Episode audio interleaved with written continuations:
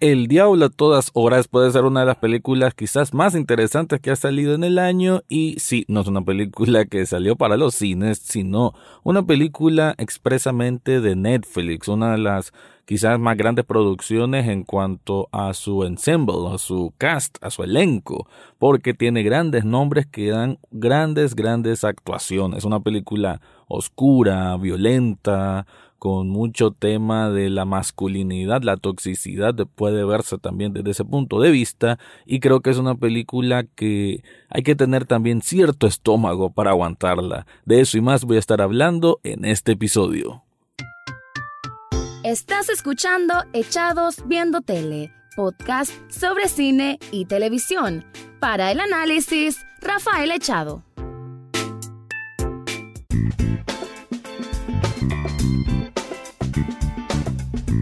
The Devil All the Time o El Diablo a todas horas cuenta la historia de múltiples generaciones y muchos hombres que tienen en común ciertos rasgos o ciertos genes, se le puede decir, inculcados muy en ellos de la violencia, de la posguerra, de la fe, de la religión, del absolutismo, del extremismo, y todo esto converge para que sea un ciclo de violencia que parece eh, que no va a parar nunca, no, una, un ciclo de violencia que no puede detenerse. Creo que eh, la película que pasa en un libro homónimo por Donald Ray Pollock quien de hecho sirve como narrador, por si se preguntan al final quién estaba quién era el que hacía como narrador en toda la película, no es ninguno de los personajes que vemos en pantalla, sino que es el propio escritor del libro que que bueno, él participó pues en esta adaptación dirigida por Antonio Campos, que es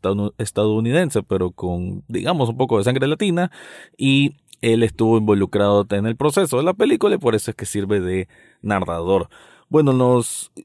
tenemos que enfocarnos y creo que desde cómo está filmada la película es bastante prolijo en que ocuparan este como filtro que lo hace ver como un poquito sucio, como un poquito rasgada la imagen. Y es que eso creo que transmite muy bien toda la temática que voy a quizás repetir muchas veces la palabra oscura, pero es que la película es así, se pone densa. Son 140 minutos de duración, sin embargo pasan bastante bien porque creo que hay gran manejo del ritmo y que como son varias historias que vamos viendo e incluso hay un salto de tiempo, entonces vemos a personajes que eso sí, quizás a veces hizo falta un poco de mayor desarrollo de algunos personajes, pero por lo mismo, ¿no? Como cuenta varias historias y digamos que nos va centrando en diferentes protagonistas en la medida que avanza la película, entonces como que no pueden dar suficiente tiempo a cada uno de ellos. Sin embargo, creo que se me hace una película muy redonda en que lo que se quiere contar se cuenta bien. No es algo tampoco por lo cual yo deba decir de que Jamás lo había visto antes, aunque sí siento que es una propuesta fresca, pero tampoco puedo decir que es completamente novedosa. Sin embargo, pues creo que es una propuesta muy, mm, muy de, autor, ¿no? Que se siente muy bien trabajada desde su cimiento y que por el propósito que quiere llevar y cómo lleva ese mensaje, creo que lo hace bastante bien. Entonces, un poco la historia, esto está basado en la década de los 60, es posguerra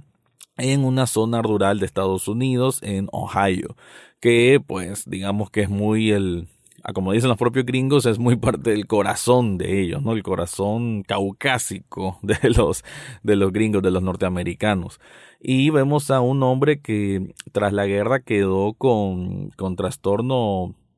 postraumático, bueno, el PTSD que se le conoce,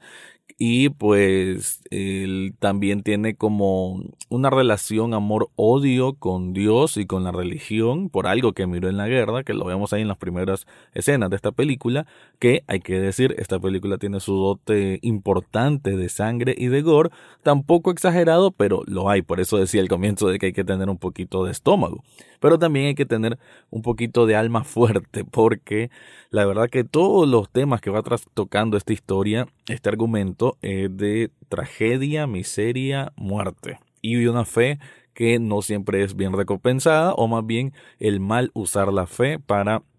fines nefastos, para fines oscuros. Sé, más o menos todo eso, la película como que es un ejemplo de la desesperanza, porque como que las cosas nunca terminan de componerse, más bien todo se va hundiendo y hundiendo más. Entonces vemos al comienzo lo que es este hombre de,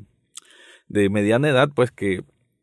que su esposa se termina enfermando, quizás probablemente de un cáncer, y él en su desesperación eh, se aboca a Dios, pero no de la mejor forma, porque empieza a hacer sacrificios literales y él es un hombre también que por el mismo trastorno PTSD pues es medio violento. Y todo esto lo va absorbiendo su hijo Arvin que luego lo vamos a ver ya mayor cuando lo interpreta Tom Holland que aquí hace un gran papel la verdad incluso muy bien como imita el acento norteamericano. Y creo que es una actuación bastante bastante respetable por parte de Tom Holland. Eso es por un lado. Por otro lado tenemos a Lenora que también es una niña cuando Arvin es niño y que ve como, bueno, no lo ve directamente, pero su, su madre fue asesinada por su propio padre, también en una cuestión religiosa muy muy extraña, un sacrificio también, porque también el tema de los sacrificios se ve mucho, y después el padre muere por una pareja que me, hizo mucho eco a, lo, a la película Natural Born Killers, pues de una pareja una pareja pues que son asesinos en serie o que andan matando porque sí, por diversión y la primera víctima, una de las primeras víctimas termina siendo el papá de esta niña Lenora y ellos dos son criados ya más adelante como hermano y hermana. Esa es como un poquito la premisa de la película, pero no quiero continuar sin antes contarte algo.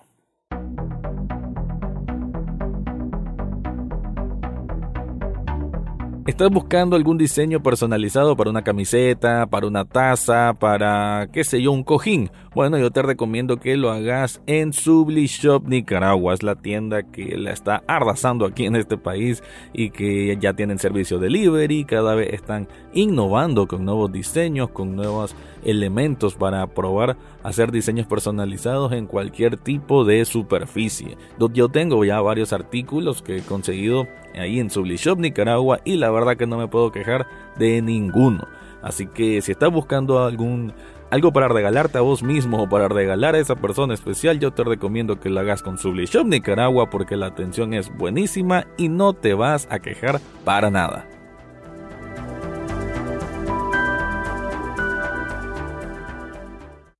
Entonces la historia va avanzando al punto que, que ya vemos a un Tom Holland o este Arvin, ya lo vemos mayor, y pasa una situación en que él vemos que también, aunque no sabe mucho de su padre, pero le tiene como un cierto respeto y también como que eh, nos genes, como lo dije antes, como que traspasó un poco también de ese lado medio violento. Él es muy protector con su hermana o su hermana adoptiva Lenora y eventualmente va a llegar un sacerdote al pueblo que es interpretada de una manera muy curiosa por Robert Pattinson, que también es un gran papel, que muchos dicen ahí que es un poquito exagerado, un poquito forzado su forma de ser, pero bueno, es parte de lo que necesitaba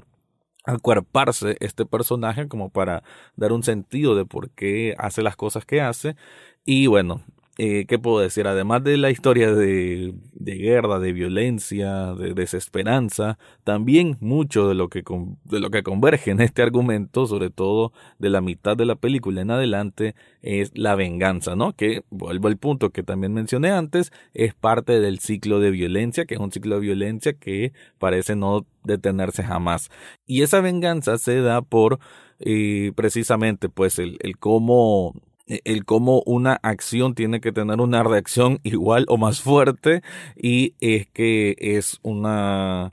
digamos que pasan cosas, cosas muy muy feas en estas zonas rurales de Estados Unidos y vemos cómo los grandes se comen a los chicos, cómo los hombres se aprovechan de las mujeres y eso es parte del por qué existe esta esta cuestión, por lo menos en el personaje de Arvin, que busca cómo buscar hacer justicia con sus propias manos. Ahí ya no quiero dar más spoiler, pues solo dije la parte primera para poner en contexto. Además hay un detective que precisamente es hermano de la de, esta pareja de asesinos en serie, que él también, digamos, no es el policía más mm, bueno del mundo, tiene muchas cosas de corrupción y casualmente es el policía que eh, cuando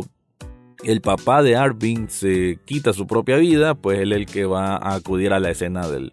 del hecho, pues. Entonces vemos cómo están todos entrelazadas estas historias que creo que es parte de muy bien, o sea, que se hace con mucha gracia, con mucha maestría, con mucha artesanía, el ir uniendo eh, estos hilos argumentales y cómo todo digamos que va dirigiéndose pues a un solo sentido, a un solo mensaje, ya para lo que es el desenlace de la película, que tampoco es un desenlace sorpresivo, no esperen un gran twist, creo que todo va fluyendo en un caudal bastante respetable, pues que es bastante creíble y bastante, eh, bueno, que convence, pues bastante, algo que la lógica te dicta que va por ahí y que, pero igual te deja satisfacción, entonces no es algo como que a la tantas cosas solo para esto, no, no se siente eso, sino más bien que es como una conclusión lógica de todas las cosas que iban sucediendo. Un poquito final abierto, pero creo que es parte también de, de, la gracia, pues, de cómo llevar este tipo de argumentos. Así que considero que es una película que vale la pena que, que, que, se hagan, pues, porque son como películas con punch, pues, una película con bravura, con, con ganas, pues, de expresar cosas que tal vez no siempre se ven. A mí me recordó de pronto un poco a en eso que mencioné antes de cómo se entrelazan las historias me hizo recordar a la, serie antológica Fargo, me hizo recordar un poco a esta estructura que tienen los hermanos Cohen para armar sus películas, además el tipo de temática, ¿no? El tipo de temática por lo general los hermanos Cohen va por esta cuestión más de la psiqui humana y como los antivalores. Entonces creo que va un poco por esa línea y también por ahí se me hizo un poco de toque tarantinesco también en, en, cuanto a cómo se van entrelazando las historias. Así que si te gusta un poco lo que es el cine de los hermanos Cohen, si te gusta la serie antológica Fargo, que si no la has visto te la hiper recomiendo, ahí está en Netflix. Y también si te gusta el toque tarantino, creo que The Devil All the Time, El Diablo a todas horas, es una película recomendada Además, insisto, las actuaciones son muy muy buenas y el trasfondo y el mensaje que se da pues se percibe muy bien y aunque es oscuro y es duro pues vale mucho la pena. Con esto cierro, no antes sin decir de que recordad que aquí en las notas del podcast o si lo estás viendo en YouTube, en las notas de este video, pues ahí dejo un enlace que es coffee.com plecachados viendo tele por si querés hacer una donación para que este programa siga adelante, porque cualquier ayuda es bienvenida. Gracias por escuchar y cualquier comentario también ahí estamos en redes sociales para que me digas qué te pareció a vos The Devil All the Time. Eso fue todo por hoy en Echados Viendo Tele. Recordad seguirnos en Facebook, Twitter e Instagram. Además, podés estar al tanto de cada episodio en Spotify, iTunes, Google Podcast o hasta en YouTube. Gracias por escuchar y será hasta la próxima semana.